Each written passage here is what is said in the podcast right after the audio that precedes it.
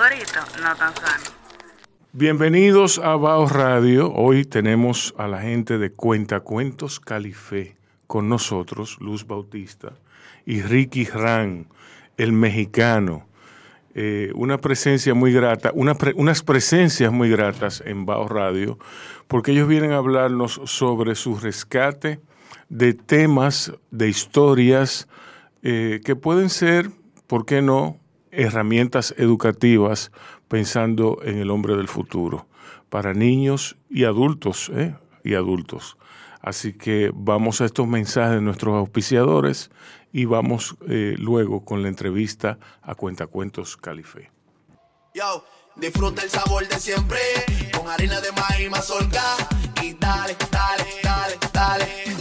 La vuelta al plato, cocina arepa, también empanada. Juega con tus hijos, ríe con tus panas, disfruta en familia, una cocinada. Tu mesa la silla nunca tan contada. Disfruta el sabor de siempre con harina de maíz mazorca y dale, dale, dale, dale.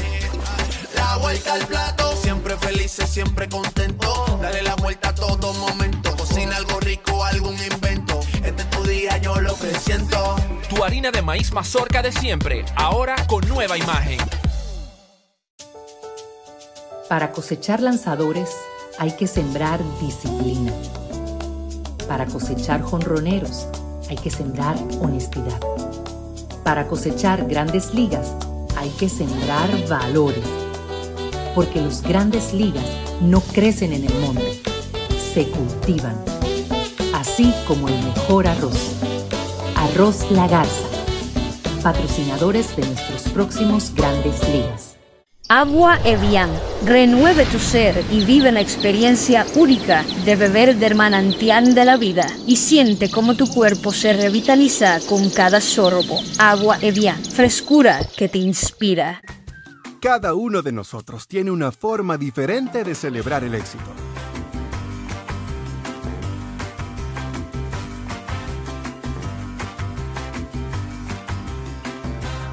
Aprendamos a celebrar los pequeños logros.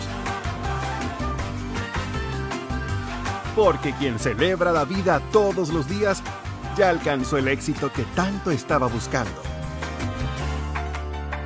Don Pedro, celebra todos los días.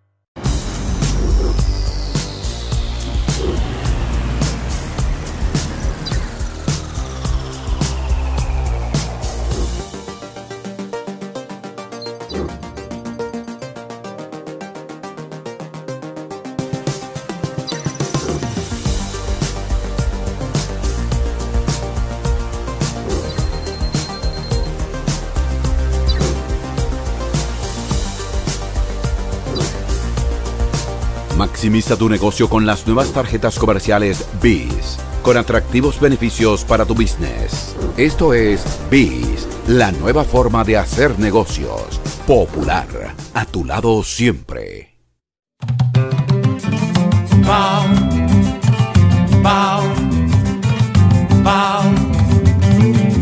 Te traigo poesía, te traigo sabor, de caña dulce, jugo de limón.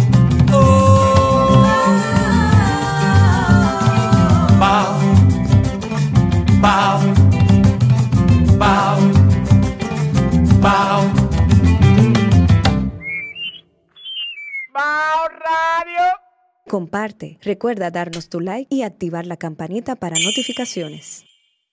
Bien, señores, estamos aquí en Bao Radio. Bienvenidos. Eh, Luz. Hola Rubén, muchísimas gracias por esta invitación. Un gusto estar aquí en Bao Radio Sí, con hombre, ustedes. Sí, hombre, mexicano, dime. México, dime México. Feliz de estar aquí. Dime, México. México, dime. Ricky Ran, Luz Bautista tienen este proyecto súper innovador eh, que se llama Cuentacuentos Califé. Es, en rigor, eso, un cuentacuentos. Ellos quieren darle mayor proyección, tienen unos planes bastante agresivos, pero antes que nada vamos a conocer de qué se trata. ¿Eh? Cuéntame. Cuentacuentos Califé surge de una inquietud, eh, tanto mía como de Ricky, de crear espectáculos educativos de un formato sencillo, pero de un contenido profundo.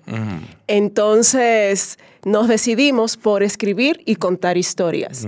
Eh, por lo general abordamos temas que no necesariamente están tan ampliamente tratados en la historia oficial, pero nuestros cuentos están basados en personajes reales, en personajes históricos, en hechos culturales.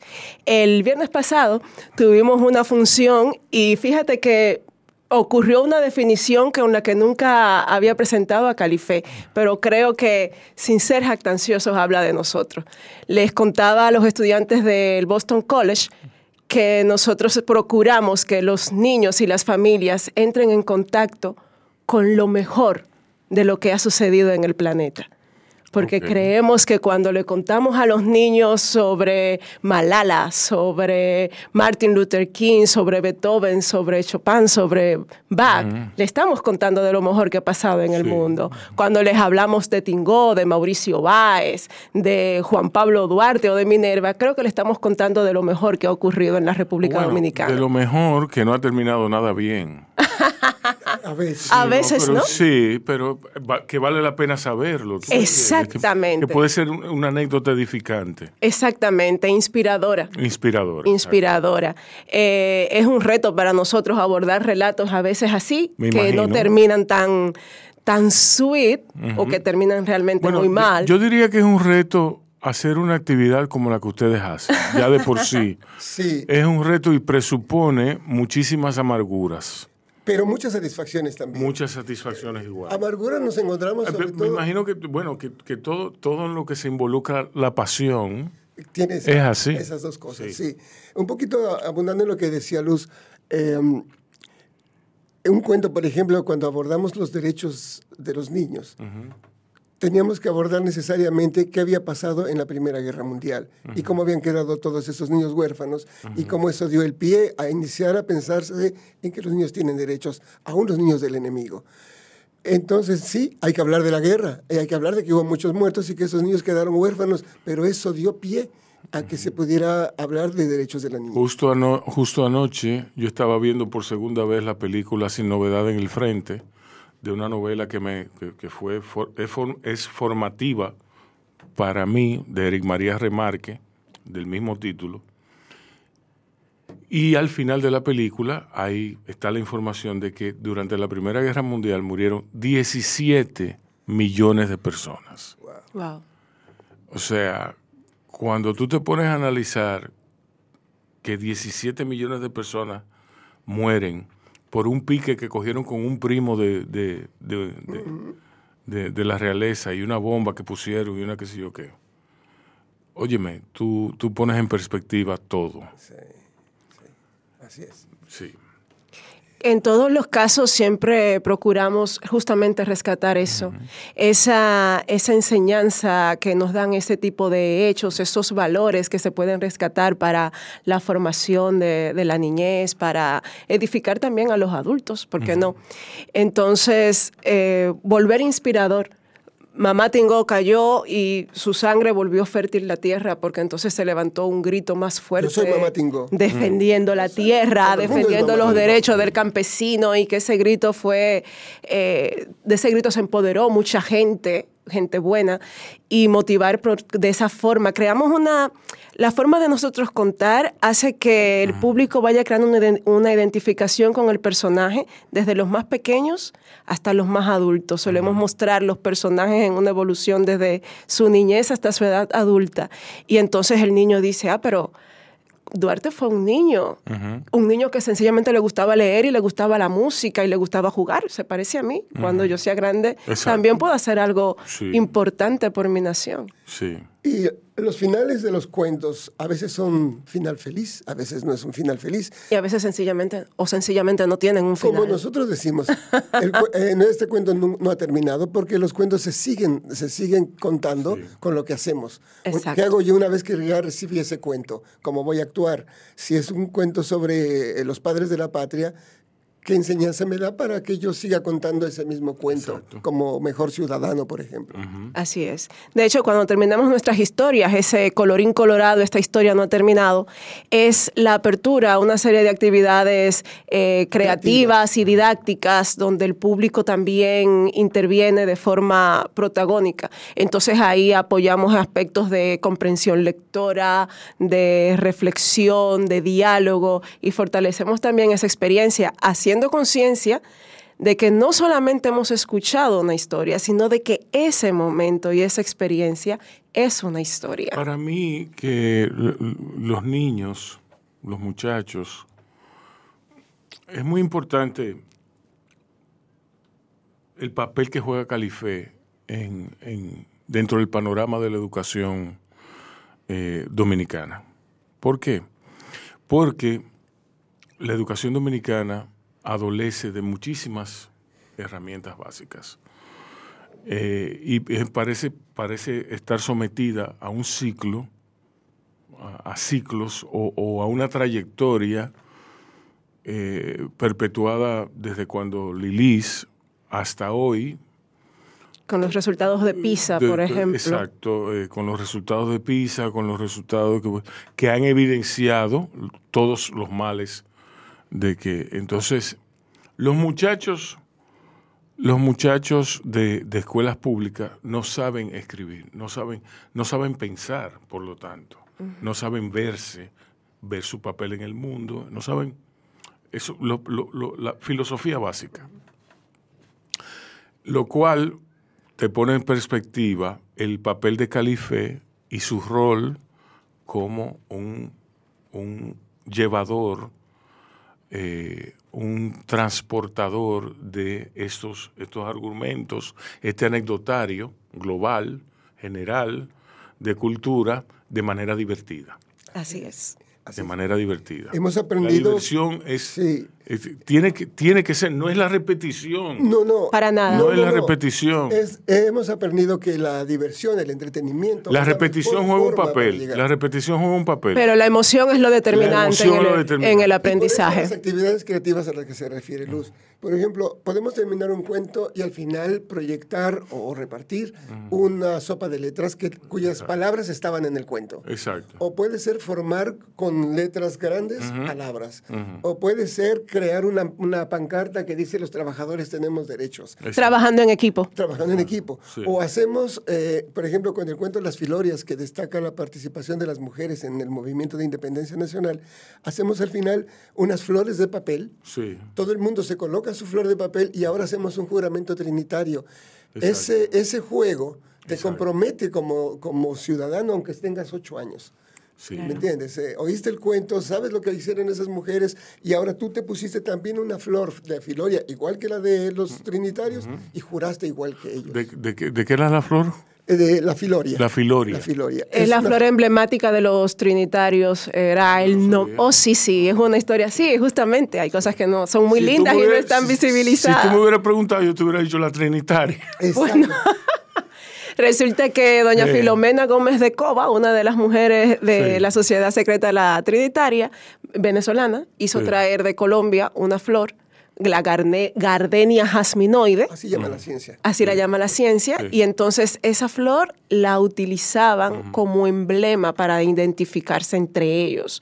Sabes que los trinitarios se expandieron de una forma en que no necesariamente tú conocías a otro integrante. Era- sí, era como, como el subrosa de los romanos. Exactamente. Entonces, donde una dama llevaba esa flor blanca en el cabello o un caballero aquí en su camisa, ya sabían que eran trinitarios.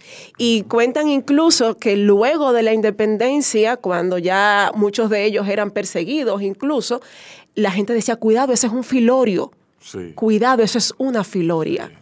Haciendo referencia Qué a esa flor que qué fue emblemática. Eso nos divierte mucho. Nos encanta. todas esas cosas nos divierte, ¿me entiendes? Porque de pronto... Pero hay que escudriñar. Ustedes tienen un- Sí. una, una doble labor. Sí, Oh, sí, sí, sí. una te- es múltiple, porque, por ejemplo, si a mí se me ocurre hacer un cuento para un personaje, eh, comenzamos a investigar y luego hago un primer cuento, ¿verdad? Un primer corte. Y se Un lo por Y le mete decirlo. mano. Y me lo manda. Y le meto mano. Entonces, Sí. eh, eh, se le da tanta la vuelta hasta que tenemos el, el librito con el que leemos. Bromeamos con que escribimos a cuatro manos. Sí, como los Sí. pianistas de algunos conciertos. Sí, sí, no, pero, pero que eso, eso habla mucho de la estructura, de la estructuración, porque un cuento tiene que tener una estructura, un cuento para ser contado a viva voz Exacto. es otra cosa. Eh, para, para ello hemos desarrollado también nuestra propia técnica, eh, por así decirlo. Mm. Sí, Es el librito, el librito. Tenemos una estructura, tenemos una forma de parar los cuentos, de hacer preguntas, de retroalimentar,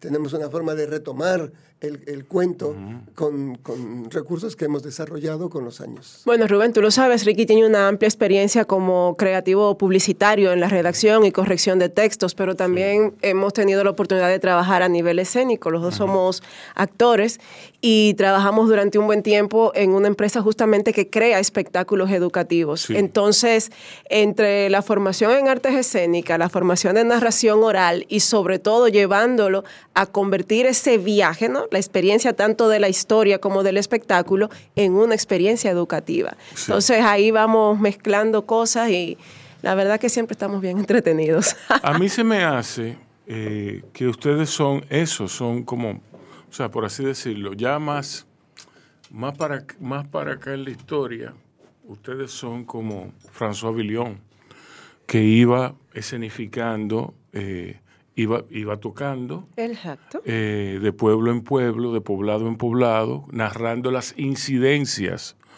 que, que había ocurrido en el poblado que recién visitaba.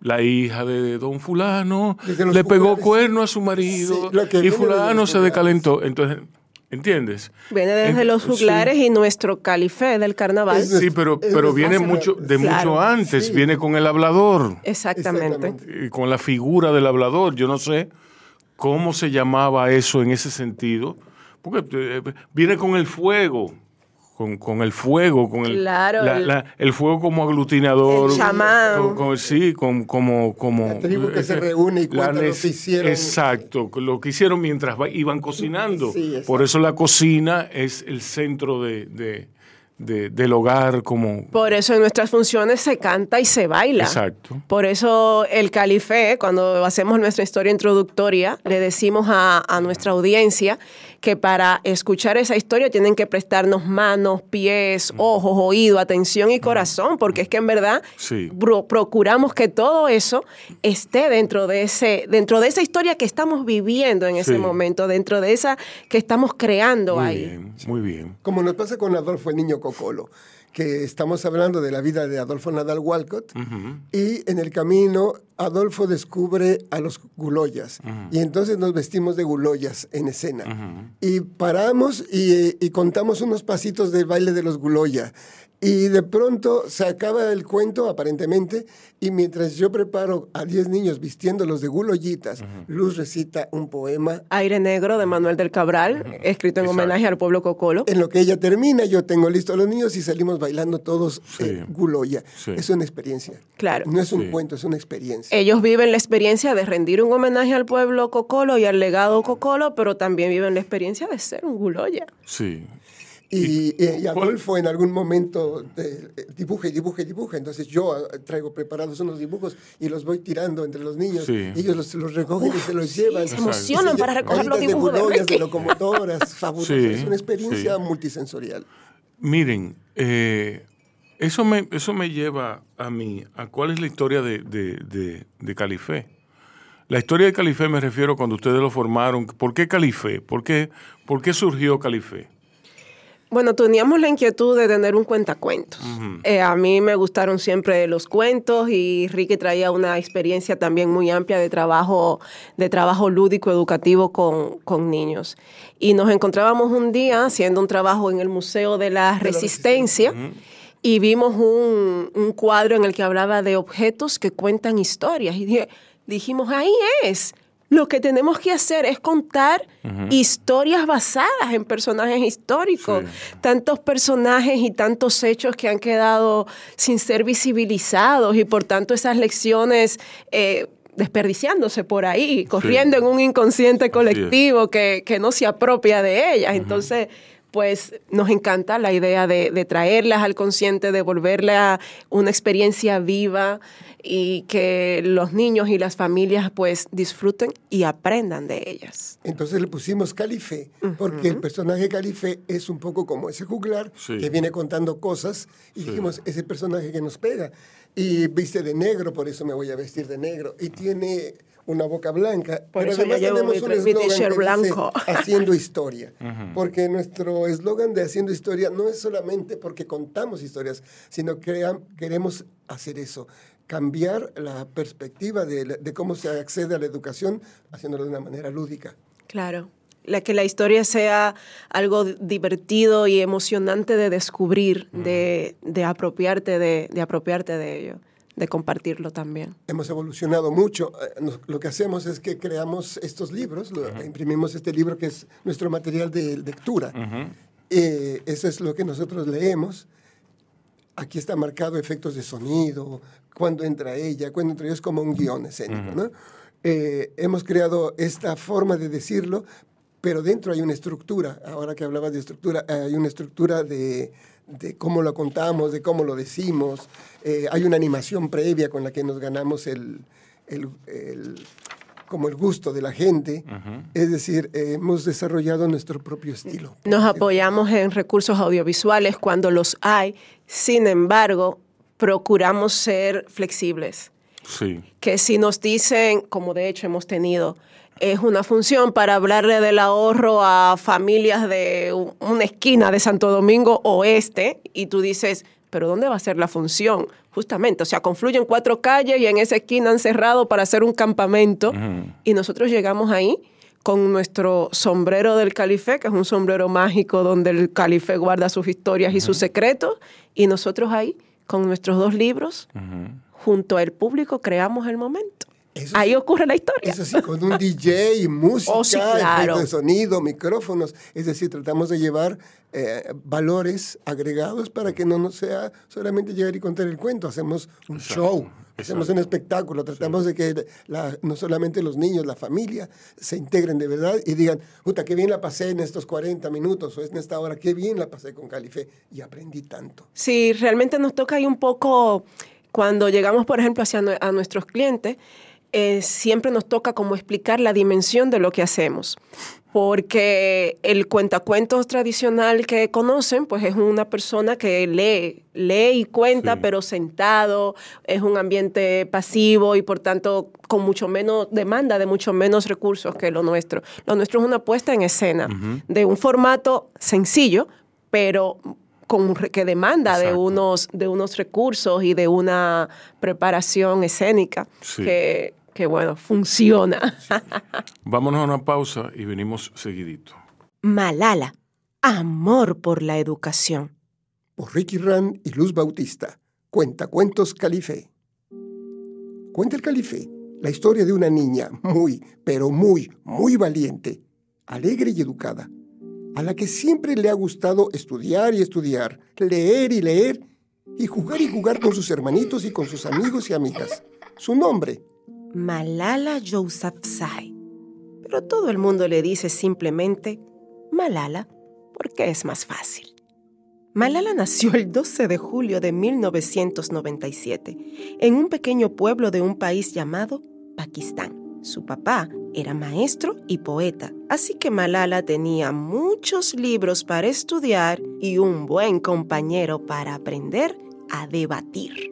cuenta el Calife que ella y su padre pasaban horas y horas hablando de política, de lo que pasaba en su pueblo, de lo que soñaban para el futuro. A veces lo hacían en el techo de su casa para ver las estrellas mientras conversaban. ¿A quién de ustedes les gustaría conversar con sus padres viendo las estrellas? Cuenta el Calife que aunque este cuento parece muy bonito, la verdad es que en ese país estaba pasando algo muy, muy feo. Resulta que un grupo de personas no estaban de acuerdo con el gobierno de Pakistán, pero además no estaban de acuerdo con casi nada.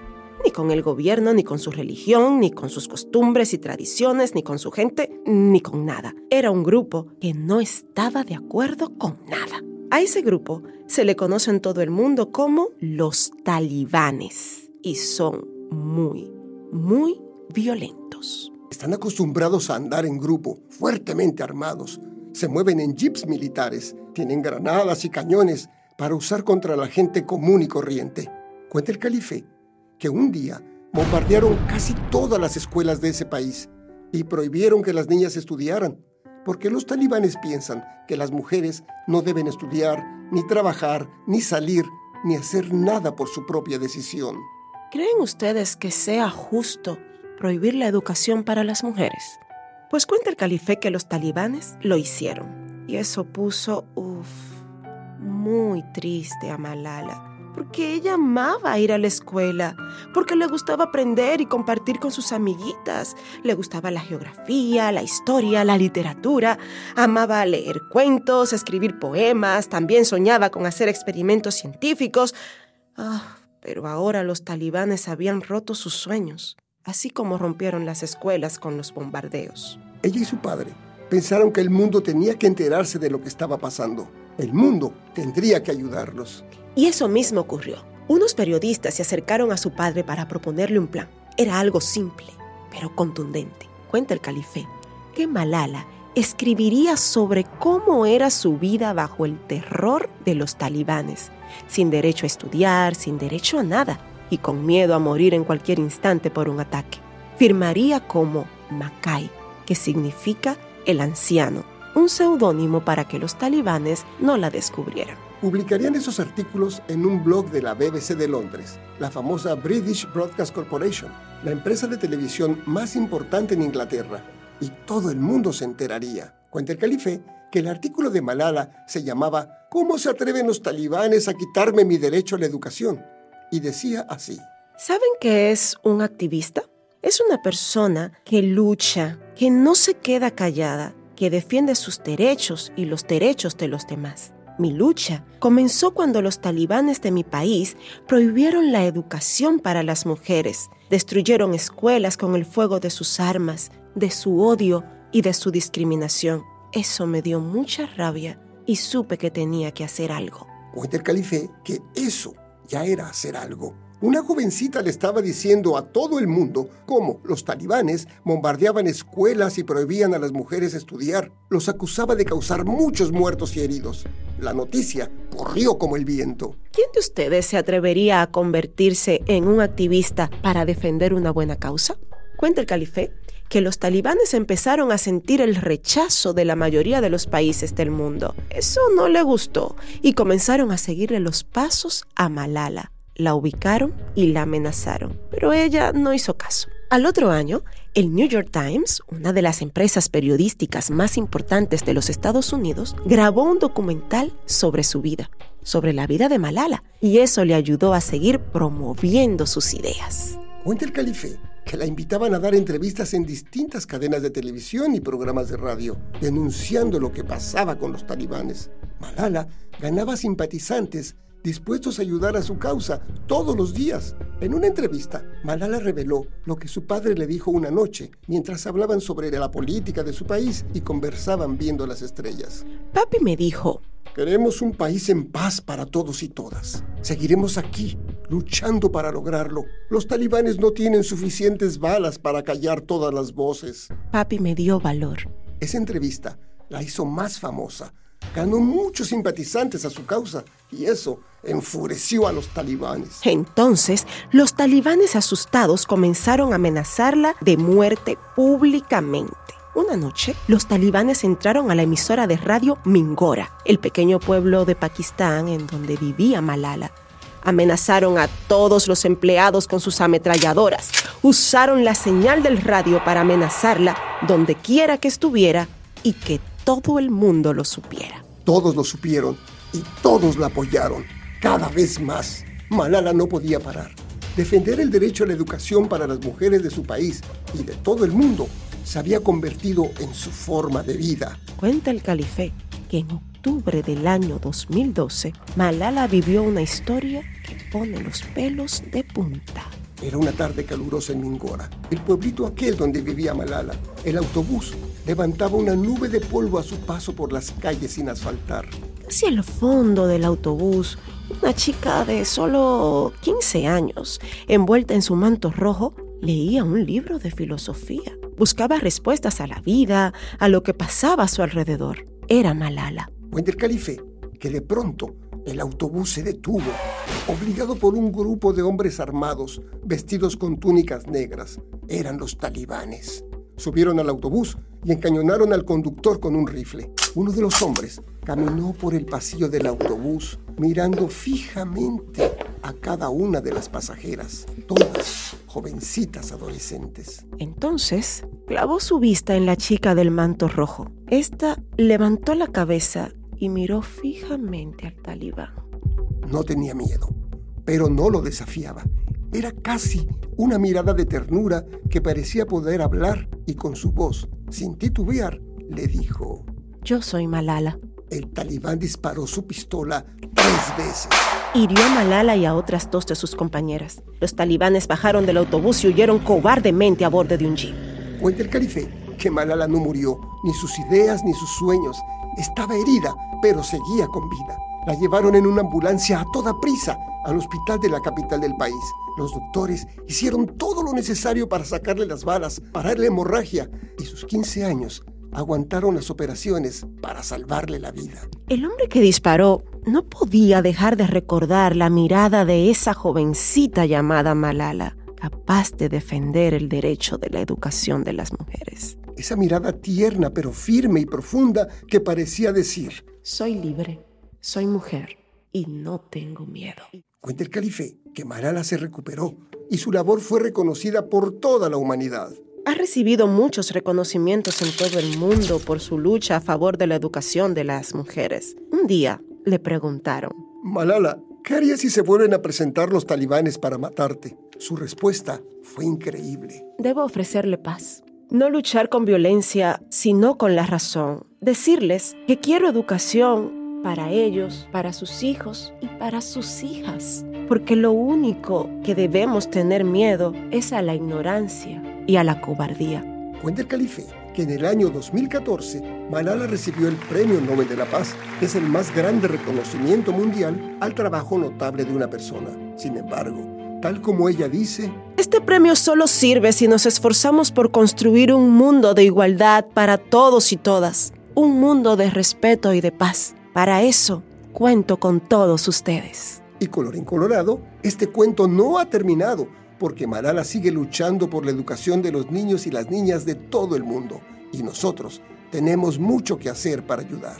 Cuenta cuentos Calife, haciendo, Haciendo historia.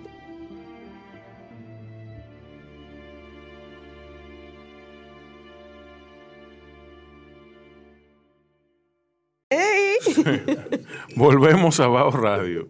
Esta gente está discutiendo aquí una cosa íntima. Pero no es que sean esposos, ni mucho menos. No, somos Dios los libre.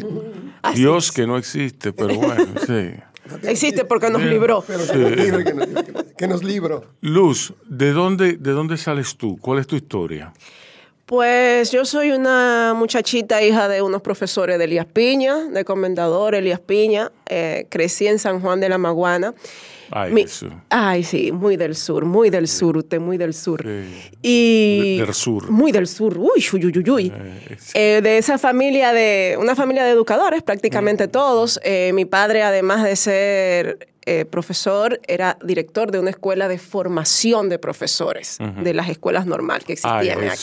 Ay, Exactamente. Entonces, eh, mi casa estaba Justo como de un- ahora, que hay una abundancia de, de escuelas de formación. Eh, sí, bueno, pero en aquel tiempo eso era equivalente como a un reality. Eh, esos chicos eran seleccionados en sus provincias, pasaban por pruebas, un internado, lo descart- iban descartando cada semestre gente hasta que daban con un selecto grupo que estaban convencidos de que eran los mejores profesores de su región. Sí.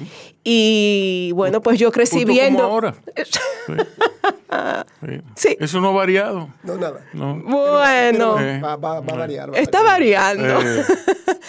Y bueno, pues yo crecí ahí en ese ambiente oyendo cómo se preparaban clases, pero yo era actriz desde pequeña, o sea, lo que yo era era actriz, lo que a mí me gustaba era eh, como ser, como ser comunicadora, eh, hablar aunque fuera por teléfono, ya, si nada más se puede tomar el teléfono para hablar con el público, Y que- eso y que hago. le aplaudieran. Ah, eso sí, por favor.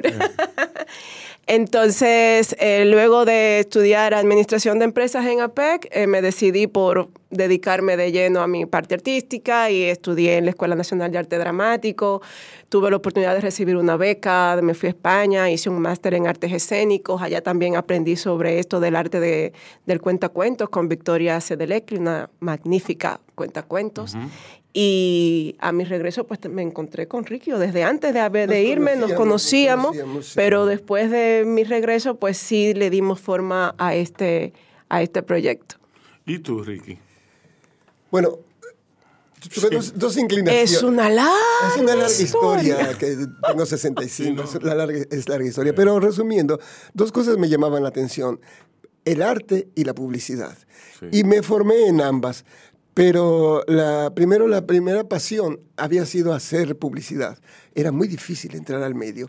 Mientras eh, pasó eso, mientras em- empecé a hacer publicidad en México como creativo pu- publicitario, formé un grupo con unos amigos llamado Qué Payasos éramos, teníamos el pelo largo, como todavía, igual que con la educación, eh, y hacíamos rock para niños y no tan niños. Un rock ecológico, te estoy contando, hace como, tengo 30 aquí, o sea que hace como 40. Eh, llamó mucho la atención el estilo, no nos dábamos golpes, no había malas palabras, no había dobles intenciones, Sí. había mensajes positivos. Éramos unos payasos muy extraños que además nos pintábamos en escena. Sí. Eh, eh, innovábamos con muchas cosas y nos abrió muchas puertas, puertas que no les abría a, a músicos virtuosos, teatros como el Teatro de la Ciudad, que es un teatro, o la Sala Nezahualcóyotl, o la Sala Olin Yolistli, que son salas de gran prestigio, y nos llamaban. Y nos llamaba Televisa y todo. Pero bueno, un día decidí dejar eso y casarme por primera vez y dije, no, no puede ser de payasito, voy a hacer otra cosa. Entonces me, eh, empecé a hacer publicidad. Hice una larga carrera como creativo publicitario en México y en una locura, en un momento de locura, tomé un avión y vine para acá. Y lo dejé todo allá. Y cuando pisé tierra dominicana, supe que me iba a quedar aquí para siempre, lo sabía. Salía de la tierra, me decía, aquí te vas a quedar, te jodí. Y entonces me quedé aquí, he, he trabajado... Y nadie, no había, dentro de esa voz, no había una que decía, te jodiste. Sí, sí, me lo decía. Pero yo oigo lo que quiero y lo que no, no me hago caso, porque ¿quién le va a hacer caso a un viejo como yo? Entonces, necio, no me hago caso. necio, un necio. Latinoamericano. Sí, sí, así, así es que son. Puerco. Así es que Ahora no me voy. Eh, sí, ahora no, sí. ahora me quedo. Y me quedé. Entonces, em, trabajé haciendo publicidad mucho tiempo. Después dejé de hacerlo, empecé a trabajar en unas ONGs para niños. Como tenía la experiencia de los que payasos, se me daba muy fácil. Y en una de esas en- conocí la empresa Ciencia Divertida, donde nos conocimos Luz y yo, y empezamos a trabajar ahí.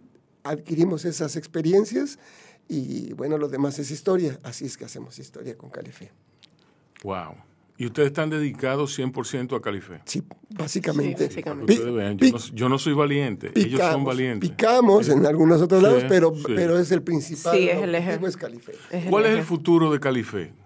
Muy grande. Es grande. Muy grande. Creemos que, que la radio es un excelente medio para, para eh, presentar El nuestro multi- la trabajo. multimedia en La general, multimedia ¿no? en general.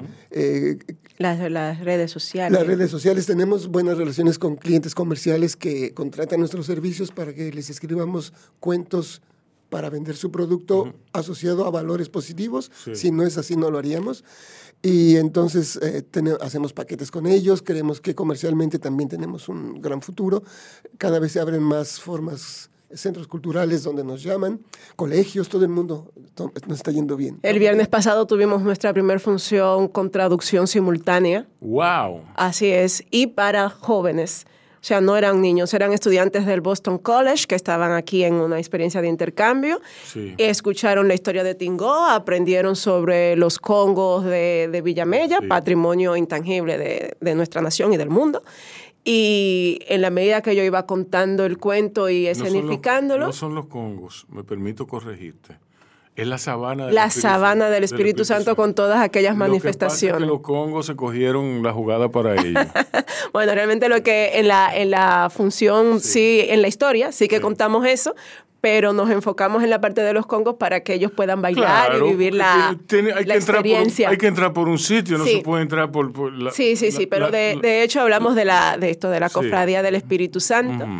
Y en la medida que yo iba contando la historia, que llegamos hasta la sabana del Espíritu Santo hablando de Tingó y de Villamella, Sí.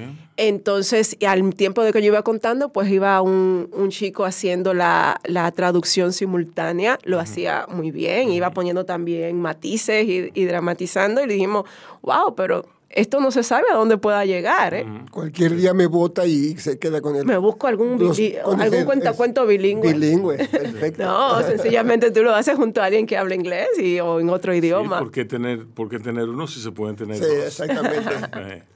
Es, es cierto.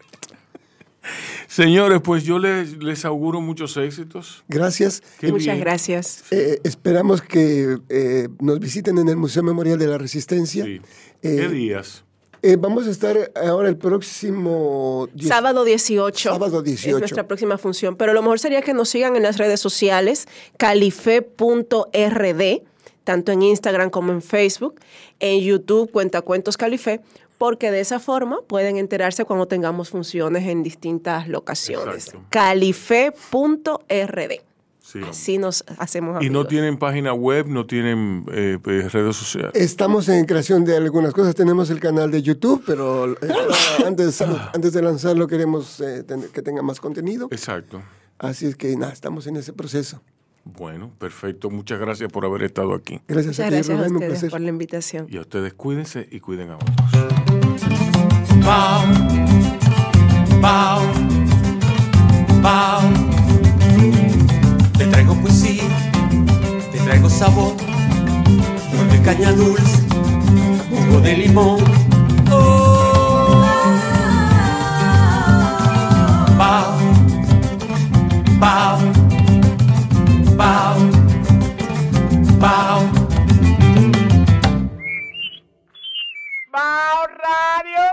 Comparte, recuerda darnos tu like y activar la campanita para notificaciones. Yo, disfruta el sabor de siempre con harina de maíz mazorca y dale, dale, dale, dale. La vuelta al plato. Cocina arepa, también empanada. Juega con tus hijos, ríe con tus panas. Disfruta en familia, una cocinada. En tu mesa la silla nunca tan contada. Disfruta el sabor de siempre con harina de maíz mazorca y dale, dale, dale, dale. La vuelta al plato, siempre felices, siempre contento. Dale la vuelta a todo momento. Cocina algo rico, algún invento. Este es tu día, yo lo que siento. Tu harina de maíz mazorca de siempre, ahora con nueva imagen. Para cosechar lanzadores hay que sembrar disciplina. Para cosechar jonroneros hay que sembrar honestidad. Para cosechar grandes ligas hay que sembrar valores. Porque los grandes ligas no crecen en el monte, se cultivan. Así como el mejor arroz. Arroz La Garza. Patrocinadores de nuestros próximos grandes ligas. Agua Evian. Renueve tu ser y vive la experiencia única de beber del manantial de la vida y siente cómo tu cuerpo se revitaliza con cada sorbo. Agua Evian. Frescura que te inspira. Cada uno de nosotros tiene una forma diferente de celebrar el éxito.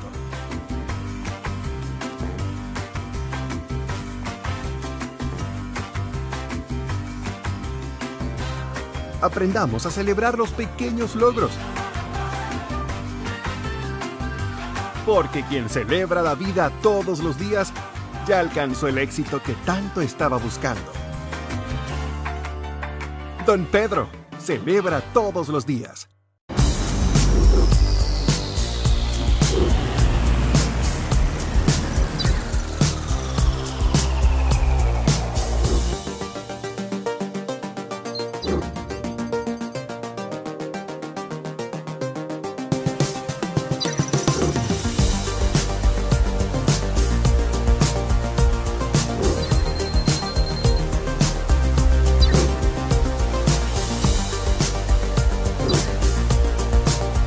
Maximiza tu negocio con las nuevas tarjetas comerciales BIS, con atractivos beneficios para tu business. Esto es BIS, la nueva forma de hacer negocios. Popular, a tu lado siempre.